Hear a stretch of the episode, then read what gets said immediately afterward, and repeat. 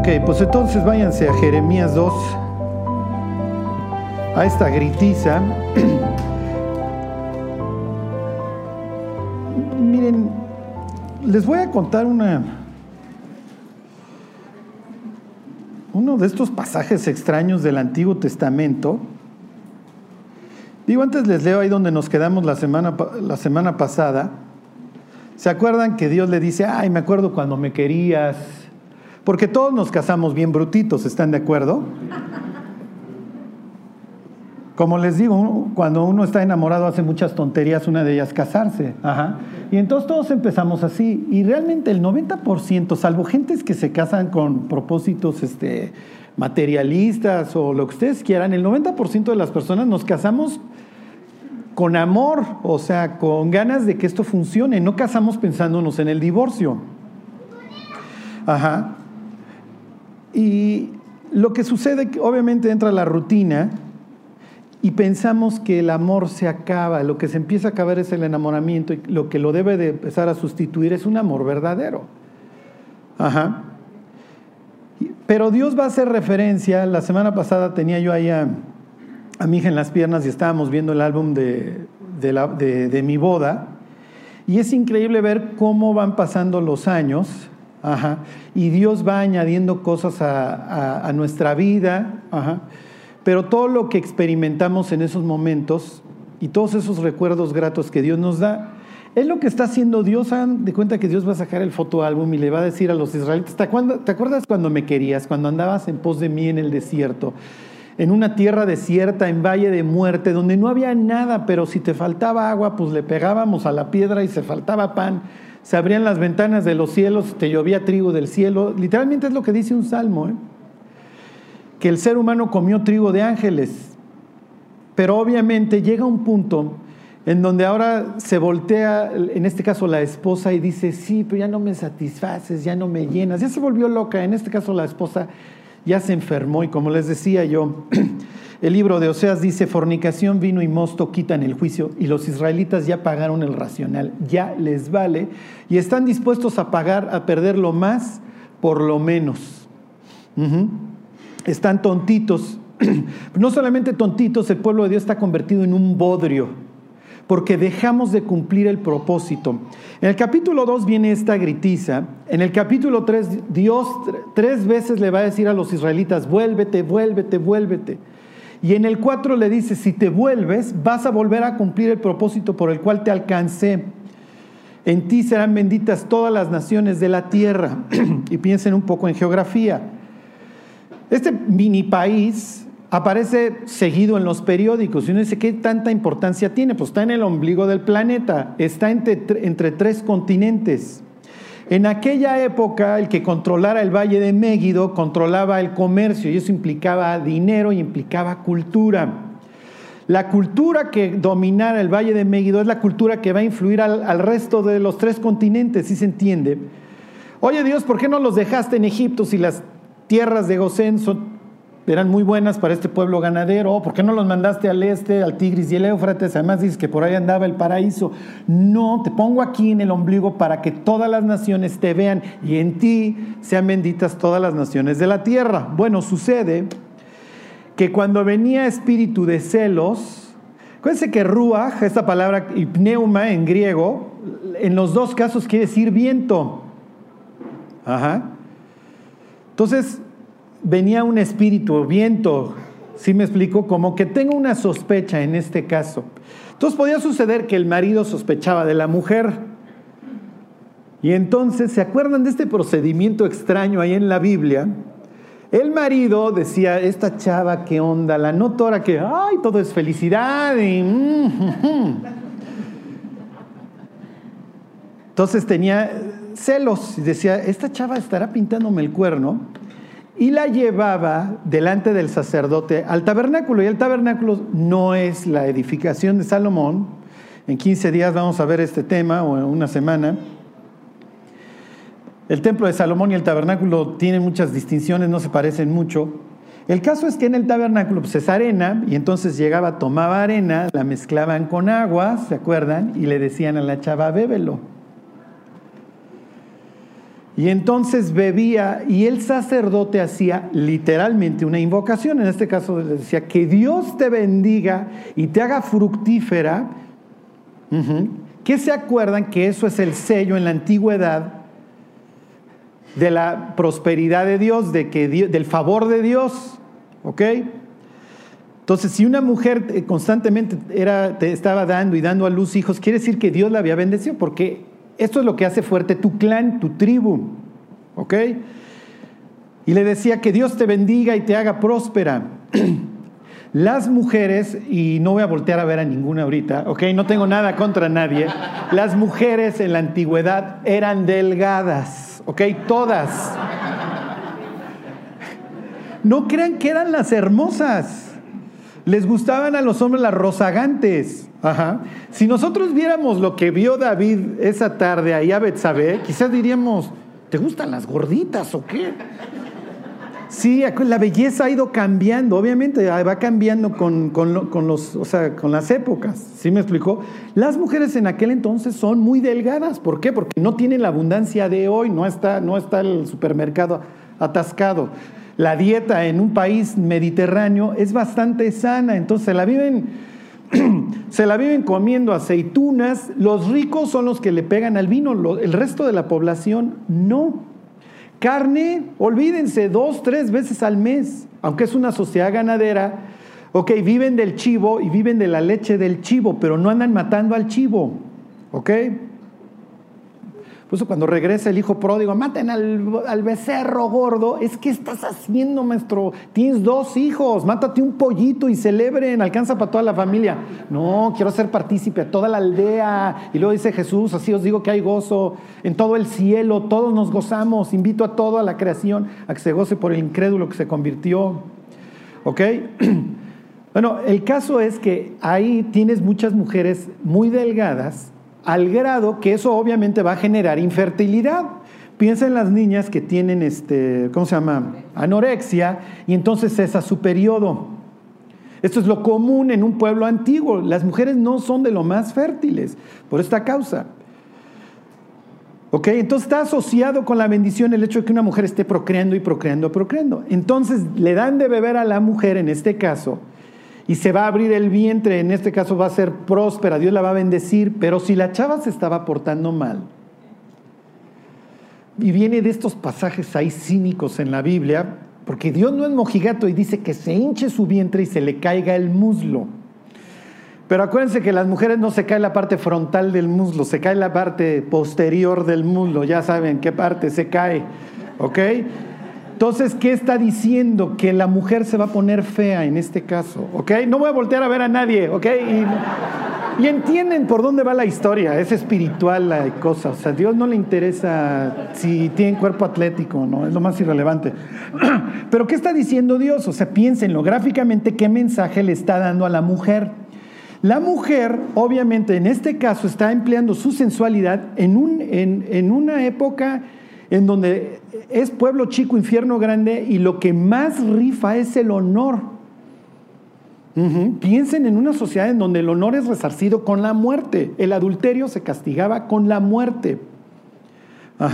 Porque es una deshonra al marido. ¿Ok? Entonces la mujer en este caso está empleando su sensualidad para irse con otro hombre. Y entonces Dios dice, te voy a castigar.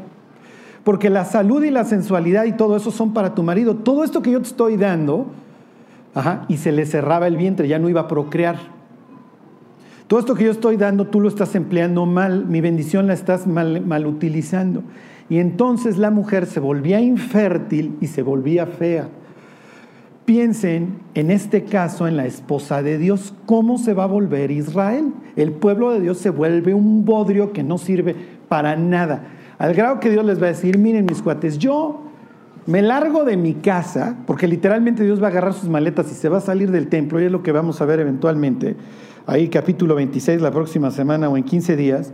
Yo me largo, pero no crean que se quedan ustedes con la casa, ¿sí me explico? Y yo les sigo pagando la pensión. No le va a llegar la notificación a Jesús de debe usted la mitad de sus, sus ingresos. ¿Sí me explicó? Dios va a decir, no, no, no, no, no. Si yo soy el marido que yo quería estar ahí al pie del cañón y es más dispuesto a perdonar a mi esposa.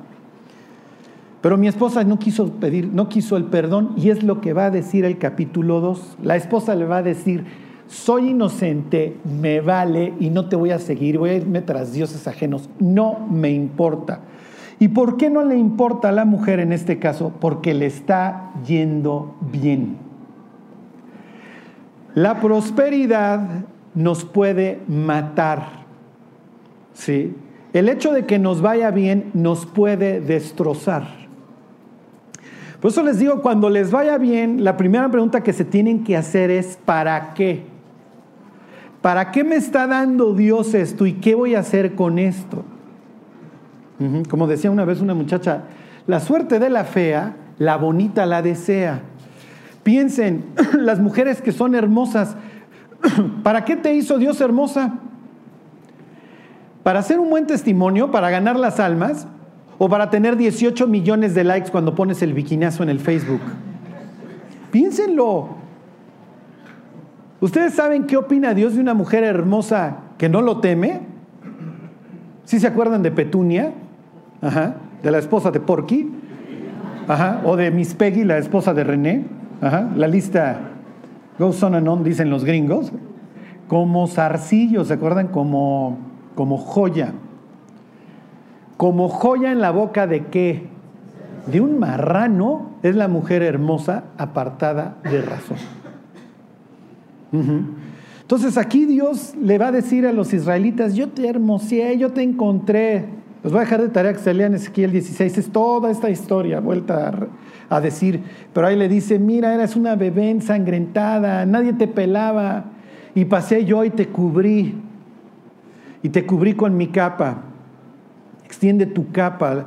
Dios le va a decir a los mártires de la tribulación, voy a extender mi tabernáculo, misma expresión, ¿sí? Aunque ya anduviste ahí con la bestia, eso, si te convertiste, te voy a extender el tabernáculo, aunque llegaste fuera de tiempo, por así decirlo. Ajá.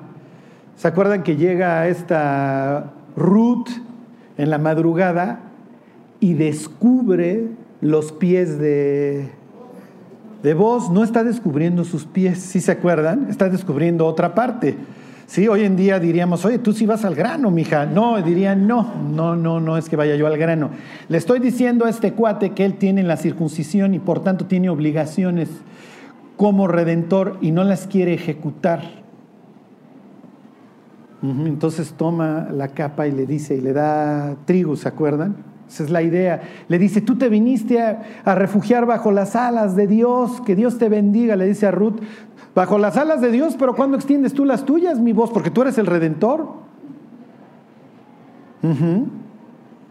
Ok, bueno, pues ahí le seguimos esta gritiza que se están poniendo Dios y los israelitas, y obviamente esto no va a acabar bien.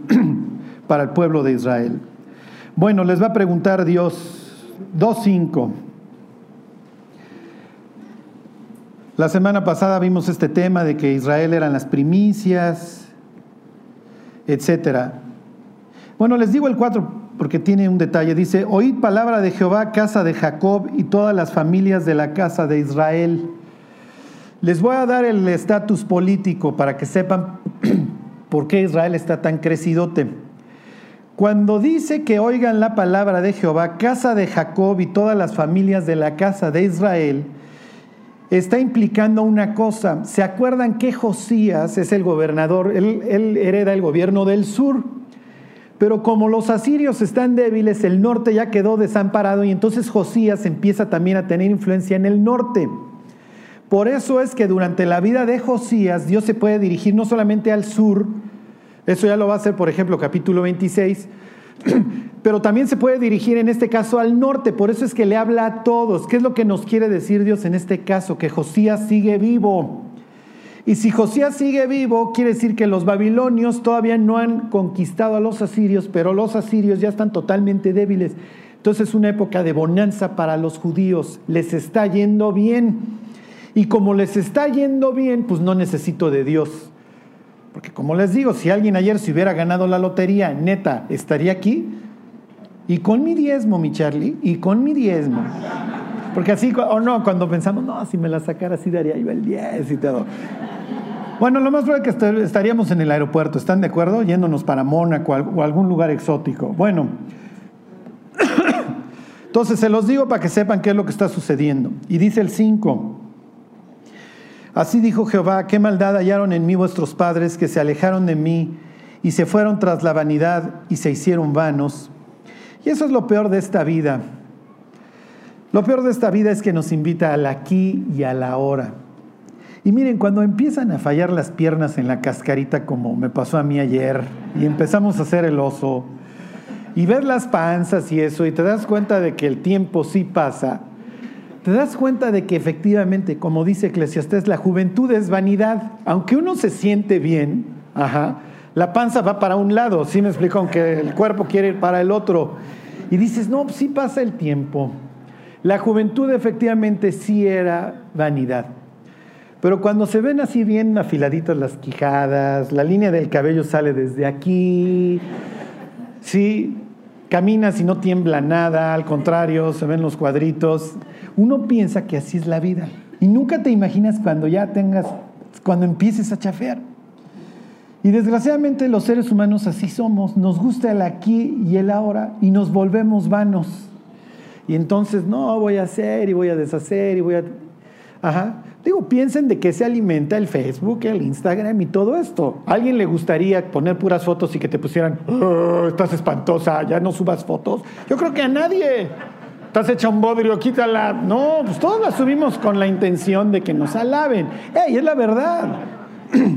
Cuando alguien abre el Facebook, lo abren con la intención de que todo el mundo le diga de groserías y que le pida que lo quite. No.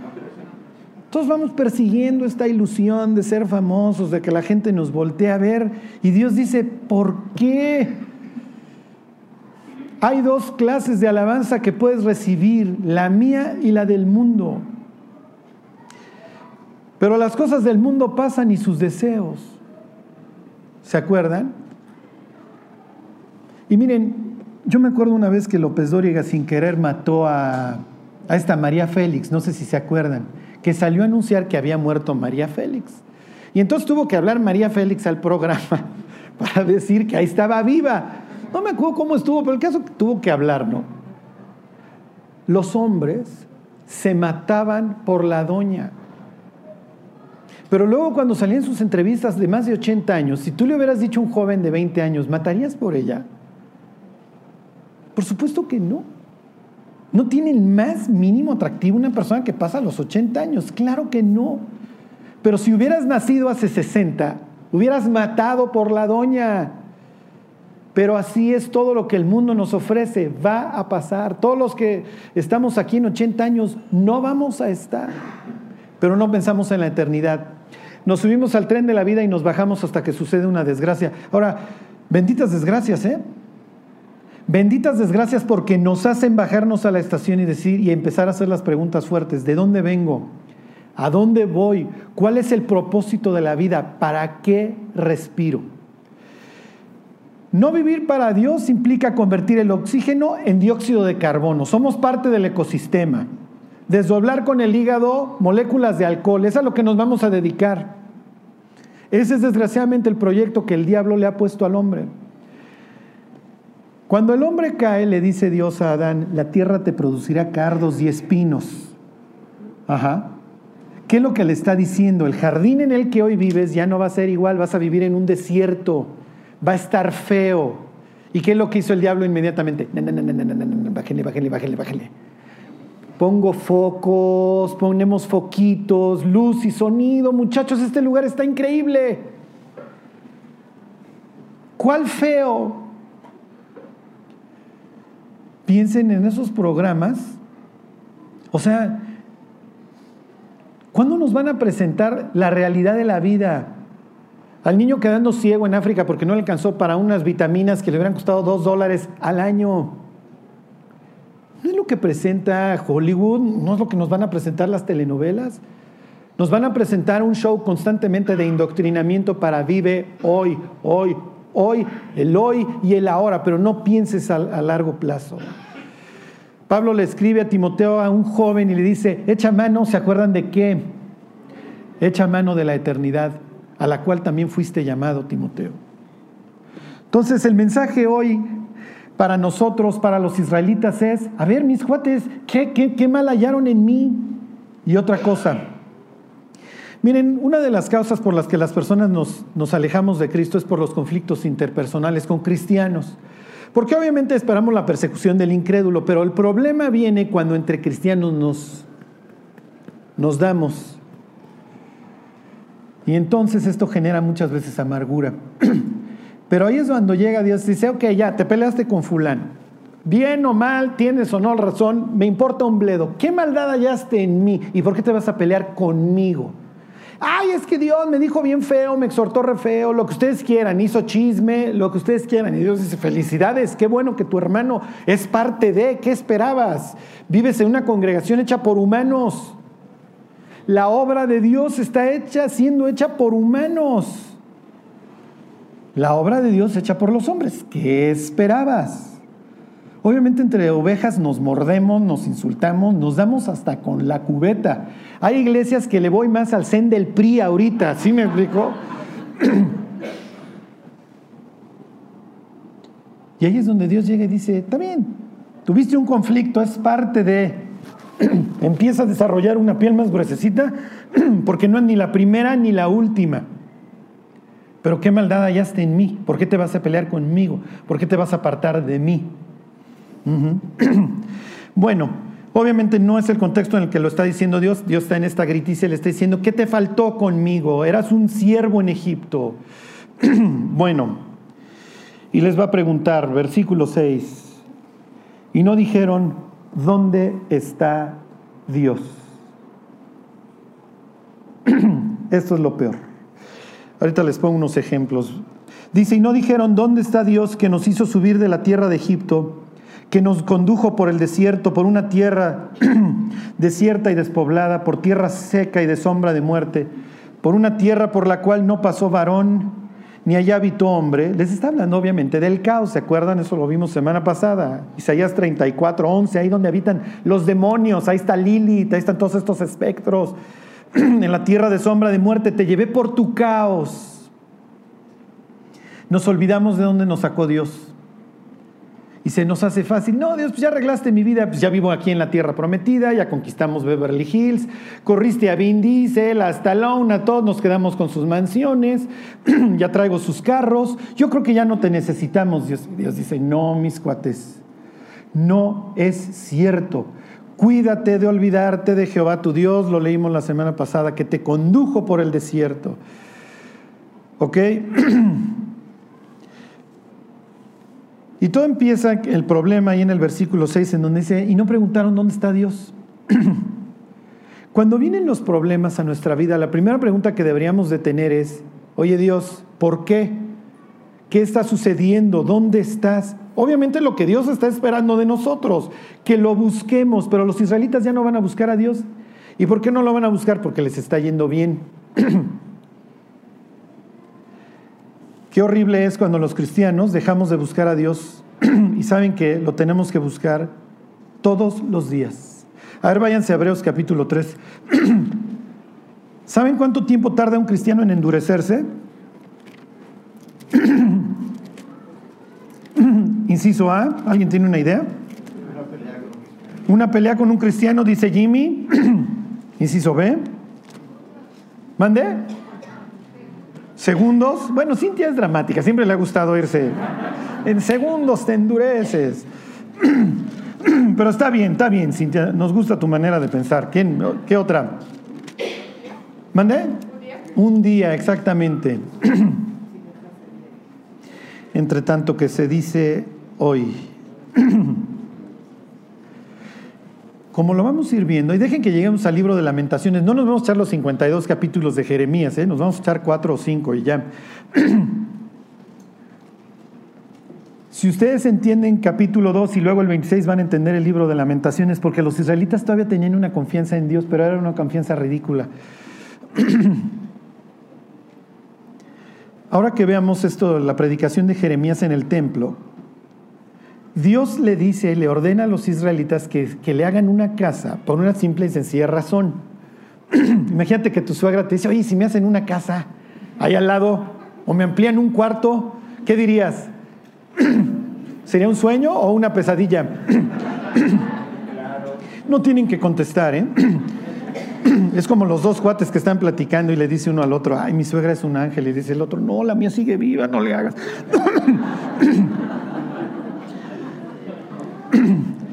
Bueno, en este caso, obviamente, cuando Dios dice, oigan, háganme un cuarto, háganme una casa, es porque quiero estar con ustedes. De eso se trata toda la escritura. Adán, tú no estás para saberlo, pero hace seis días esto estaba hecho pedazos, pero hice, una, hice todo este jardín, aquí vivo yo, para que la pasemos a gusto. ¿Qué te parece? ¿Bien? Buen lugar, buen lugar, Señor, está bien, sean felices. Y ya saben que el resto de la historia. Ok, dice 3.12. porque le empezamos a encontrar maldades a Dios. El diablo siempre nos va a poner en contra de Dios y va a usar lo que sea, a personas, a cristianos que fallaron, lo que ustedes quieran. y dice, 3.12, ahí están. Hebreos 3.12. Mirad hermanos que no haya en ninguno de vosotros corazón malo de incredulidad para apartarse del Dios vivo. ¿Qué está implicando? Nosotros no tenemos templo, al contrario, el templo somos hoy nosotros. Pero eso no implica que nosotros no nos podamos alejar de Dios. Dice, versículo 13, antes exhortados los unos a los otros cada día, entre tanto que se dice hoy. Ajá. Para que ninguno de vosotros se endurezca por el engaño del pecado. Entonces, efectivamente, un día toma para que un cristiano se endurezca y de ahí tome una vuelta equivocada. una vuelta que tarde años en sanar o que nunca sane. Y me regreso a una historia que ustedes conocen. Piensen en David echando de gritos, Absalón, hijo mío, Absalón, ¿quién me diera que muriera yo en lugar tuyo? Y no lo está diciendo de dientes para afuera.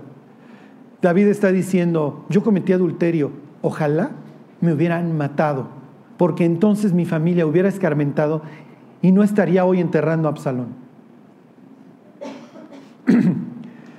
La semana pasada estaba yo predicando en un velorio.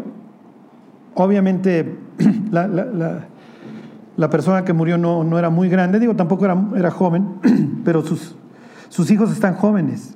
Entonces les decía yo, mira, nunca va a estar bien que muera, o sea, joven una, una persona pero no lo enterraste tú. Perdón, este, pero no te enterró a ti. Ya es una bendición que los hijos entierren a sus padres y no viceversa. Y David diría, yo tuve que enterrar, yo tuve que enterrar a dos. Y muriéndome yo, enterraron al tercero. Y diría David, ojalá maldito ese día en el que di esa vuelta equivocada y perdí lo más por lo menos. Y toda esa gloria, todo ese testimonio, toda esa vida que simbolizaba David, porque era el que venía así desde abajo y trajo justicia y sacó a los israelitas del tercer mundo y les dio un lugar y como le dice Dios a David, yo te di un nombre, maestro. Yo te di una vida. Y luego David echando de gritos, Absalón, hijo mío, Absalón.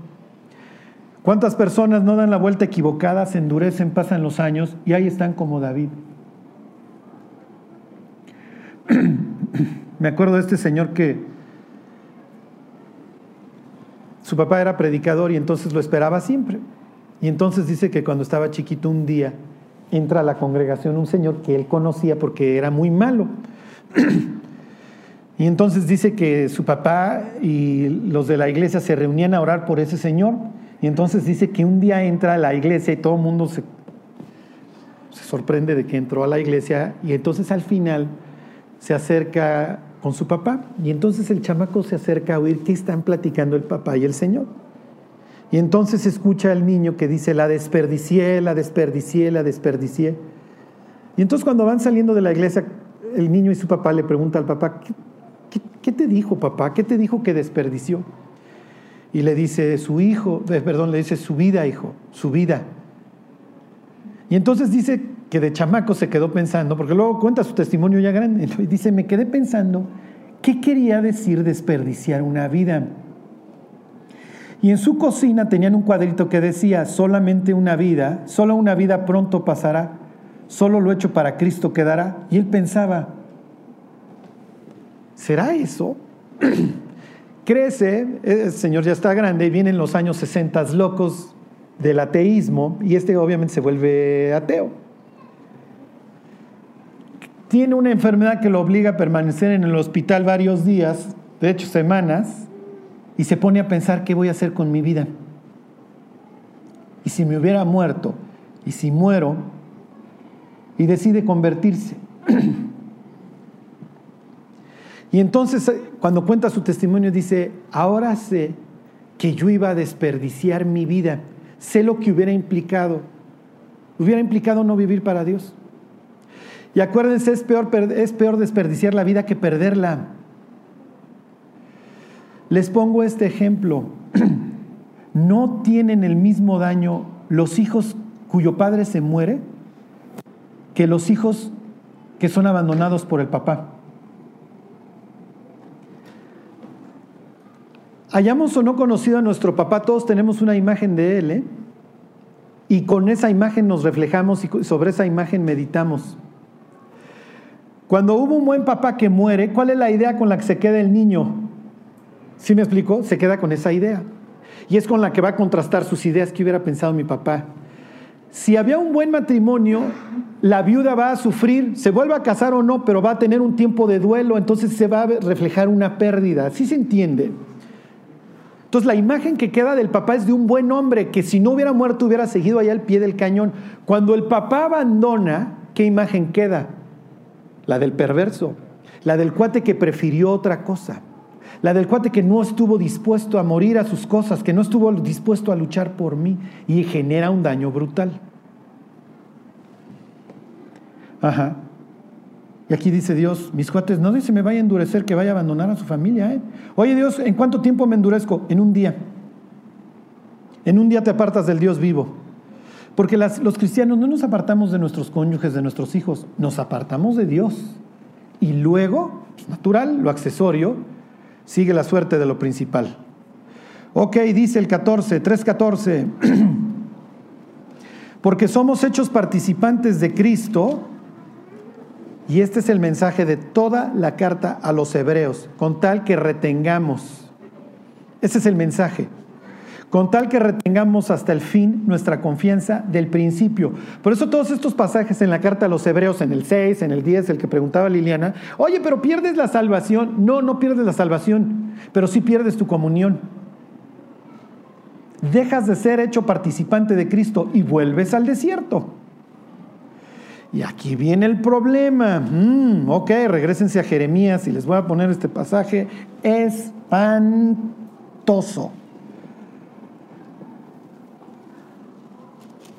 Cuando nosotros nos apartamos de Dios, ¿qué creen que hace Dios? Inciso A. No, Jimmy, no seas tan drástico.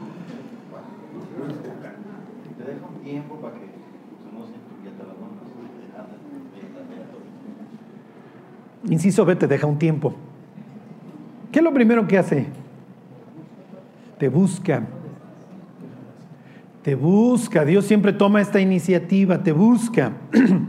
y entonces a ver qué está sucediendo. Lo primero que hace el Espíritu Santo cuando pecamos es generar convicción en nosotros. Hiciste esto mal. Y ahí viene una de dos. Hagan de cuenta que es invitación del SAT o del gobierno local para que pagues el predial. Lo invitamos. Pero todavía no es un requerimiento formal. No es lo mismo el pago de impuestos requerido que la invitación. El requerido ya trae multas y actualización. ¿Ok? En la invitación no, nada más ponte, págame la actualización, pagas el impuesto que me debes y ahí la llevamos. Cuando los cristianos pecamos, el Espíritu Santo produce inmediatamente convicción en nosotros para que confesemos nuestra falta, vayamos con Dios, Dios hice esto, sí, ya sé, pero yo quería que lo reconocieras, la relación se restablece y seguimos. Charlie, ¿cuántas veces puede pasar esto al día? 200. En el caso de ustedes, 300. No piensen, hay veces que confesamos la misma falta toda la semana. ¿Está mal? No, está bien. Obviamente esto de estar yendo con Dios cada 15 minutos va generando en nosotros el carácter, hasta el punto en donde uno dice, bueno, ya no solamente voy a pecar y confesar, voy a resistir. ¿Sí? Voy a resistir, voy a resistir, y entonces Dios empieza a generar carácter en nosotros. Ok, ¿qué pasa si el Espíritu Santo produce convicción en nosotros y no respondemos? ¿Sí? No te la vas a acabar, mi cuate. Y viene la disciplina. Y la disciplina viene en la forma que ustedes quieran. ¿eh? O sea, Dios sabe dónde pegarnos a cada uno de nosotros. Te hacen fraude en el banco, te chocan, lo que ustedes quieran, te enfermas. Cada uno, no me vayan a confundir la disciplina con prueba. ¿Ok? La disciplina es consecuencia de nuestras faltas. La prueba es algo que Dios está permitiendo en nuestra vida, pero no necesariamente, sí, se los comento por si alguien saliendo choca, no es que Dios necesariamente lo esté disciplinando, a menos que su conciencia lo redarguya y diga, no, sí, en mi caso sí es disciplina, Charlie, seguro. ok, y ahora sí, mi Jimmy, cuando no respondemos a la disciplina, atáscate puerco que hay lodo, ya. Y esto es lo peor Fíjese lo que le va a decir Dios a los israelitas. 2.30, que es este, 2. Ahí donde estoy, perdón. 2.30 y... 2.30. Y esto ya te habla de una necedad espantosa. Dice 2.30, en vano he azotado a vuestros hijos, no han recibido corrección, vuestra espada devoró a vuestros profetas como león destrozador. Los está cargando la sangre de todos los profetas que han muerto. Y acuérdense de esta parte porque ya la veremos ahí en Mateo 23, porque tiene que ver. Bueno, me regreso. Ahí está en capítulo 2. Les dice Dios, versículo 7, 2.7, dice, ¿qué maldad hallaron en mí vuestros padres? Y en el 7 les dice, los introduje en tierra de abundancia, para que comieseis su fruto y su bien, pero entrasteis y contaminasteis mi tierra e hicisteis abominable mi heredad. Ok, aquí terminamos. Termino con esta historia. El propósito de Dios es precisamente la abundancia. ¡Wow! Charlie, ya eres como Joel Austin, ya nos vas a hablar de la prosperidad. Porque yo he venido para que tengan vida y para que la tengan en abundancia. Y les profetizo que ahorita va a llover oro. Hay iglesias en donde llueve oro, supuestamente. Digo, si alguna vez sucede, invítenme. Digo, porque además, cuando el dólar caiga, todos vamos a estar en esas congregaciones, ¿ok? Este, buscando. Ok. Yo he venido para que tengan, es lo que dice Jesús, yo he venido para que tengan vida y para que la tengan en abundancia. El ladrón no viene sino para robar, matar y destruir. Yo he venido para que tengan vida y dice Dios, yo los introduje en una tierra de abundancia. Ok, obviamente Jesús está predicando en hebreo, era el idioma que hablaban. No, Charlie, no viste la pasión de Cristo, hablaban en arameo, no, hablaban en hebreo. Y obviamente las enseñanzas bíblicas eran así como sagrado, lo tienes que decir en hebreo.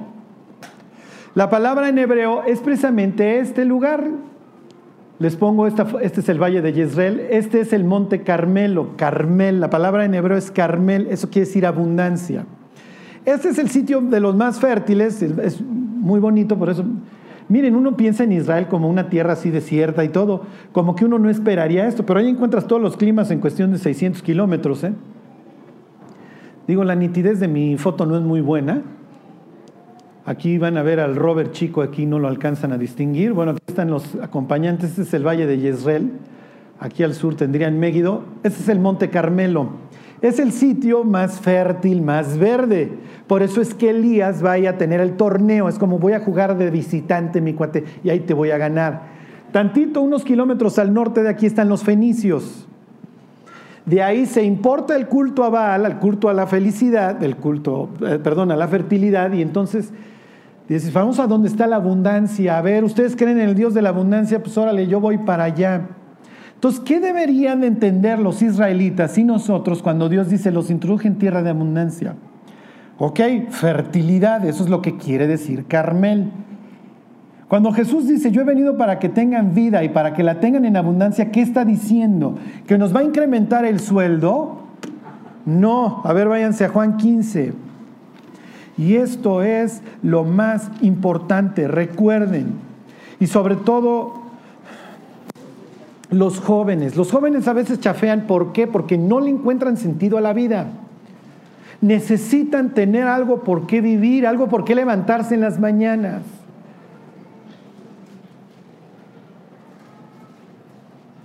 Todos los grandes hombres de Dios empezaron jóvenes, eran puros escuincles imberbes. Cuando nosotros pensamos en Pedro que tiene esposa, ¿en cuántos? Y además se acuerdan, siempre te lo imaginas con unas barbas hasta acá. Y, piensa en Pedro, un escuincle imberbe de 18 años. Juan, 14 años, 15 años. Si querías ser rabino, tenías que empezar así de joven. Y Pablo, olvídense, a los pies de Gamaliel desde los 7, 8 años. ¿Qué dice? Ahí están, Jesús, eh, digo, este, ¿qué? Juan 15. Dice, yo soy la vid verdadera y mi padre es el labrador. Todo pámpano, o sea, todas las ramitas, que en mí no lleva fruto, lo quitará y todo aquel que lleva fruto lo limpiará para que lleve más fruto. Esto se llama clareo, hasta donde me acuerdo. En España fui a unos viñedos y entonces te explicaban, te dicen, mira, esta no sirve, la tienes que cortar porque nomás le genera peso y además le hace sombra a esta, por ejemplo, de atrás que tiene mucho. ¿Ok? Y les dice Jesús, ya vosotros estáis limpios por la palabra que os he hablado. La persona que se convierte está limpia, está destinada a dar fruto. Y luego les dice Jesús, cuatro, permaneced en mí y yo en vosotros, como el pámpano no puede llevar fruto por sí mismo, si no permanecéis en la vid, así tampoco vosotros, si no permanecéis en mí. Yo soy la vid, vosotros los pámpanos. El que en mí permanece y yo en él, éste lleva mucho fruto, porque separados de mí, nada podéis hacer. El que no permanece en mí, versículo 6, será echado fuera como pámpano y se secará y los recogen y los echan en el fuego y arden. Su vida se vuelve inútil. Y en lo que les leí antes dice, el que lleva fruto, mi padre lo limpiará. Le va a poner unas tundas de aquellas. ¿Para qué? Para que tenga fruto. Esa es la idea que nuestra vida sea como el Carmel, que nuestra vida sea fructífera. Lo que pasa es que nosotros entendemos, como lo entendían los israelitas, que dar fruto implicaba prosperidad, implicaba dinero. Y Dios dice, no, las riquezas son un medio si quieres, pero lo que me interesa eres tú, no tus cosas. Y les adelanto algo, cuando los israelitas hacen el tabernáculo, todos participan unos llevando el oro, la plata, el cobre, lo que se usaba. El tabernáculo es una construcción en la que participa todo el pueblo. Cuando Salomón hace el templo, ya no participa el pueblo, hace una leva y es a trabajos forzados. Y lo hace de oro y cedro. Y Dios dice, no, maestro, no, no me interesa el oro ni el cedro. Este templo va a acabar hecho pedazos. Y los israelitas creen porque ahorita les está yendo bien. Cuando tengan a los babilonios enfrente, que los van a arrasar, dicen, no, pero aquí está el templo de Dios, nunca nos va a pasar nada.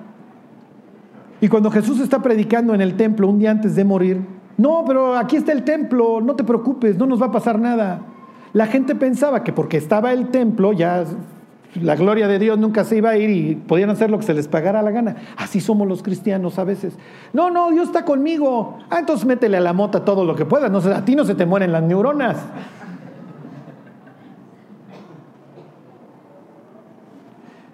¿Qué tanta influencia tenía en el templo que los mismos discípulos cuando salen esa tarde con Jesús, wow, mira el templo?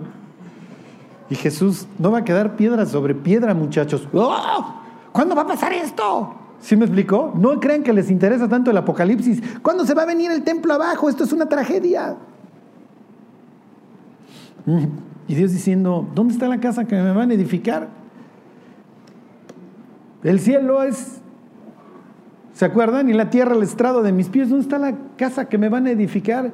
No necesito sus cosas, los quiero a ustedes. Cuando la Biblia habla de esta abundancia, no está hablando de que nos van a incrementar los ingresos. Está hablando de algo increíble que Dios nos da. Podemos ser útiles en sus manos. Podemos dar fruto. Y los que fueron malandrines, piensen en cómo su vida secaba lo que tocaba. Cómo se dedicaban a destruir no solamente sus vidas, sus familias, sino las vidas de los que le rodeaban. Y piensen hoy el gran privilegio que tenemos, que Dios nos permita influir para bien y construir para bien en las vidas de las personas que nos rodean. Que podamos dar fruto y que este fruto permanezca para siempre, no un fruto temporal. La persona a la que tú influiste para bien, la persona a la que tú llevaste a que tuviera una vida más profunda, la persona que le hablaste de Cristo y se convirtió, ¿Qué costo? ¿Sí me explico? ¿Cómo puedes pagar eso? Pero bueno, ahí sigue la pregunta de Jesús vigente. ¿De qué le sirve al hombre ganar el mundo si perdiere su alma? ¿Qué recompensa dará el hombre ese día por su alma? Bueno, pues oramos, cantamos y nos vamos. Dios te queremos pedir que, que no permitas que ninguno de los que estamos hoy aquí desperdicie su vida, Dios. Tú pagaste un gran costo para que nuestra vida pudiera ser útil, Dios, para que nos pudiéramos reconciliar contigo. Que valga la pena, Señor. Te lo pedimos en el nombre de Jesús. Amén.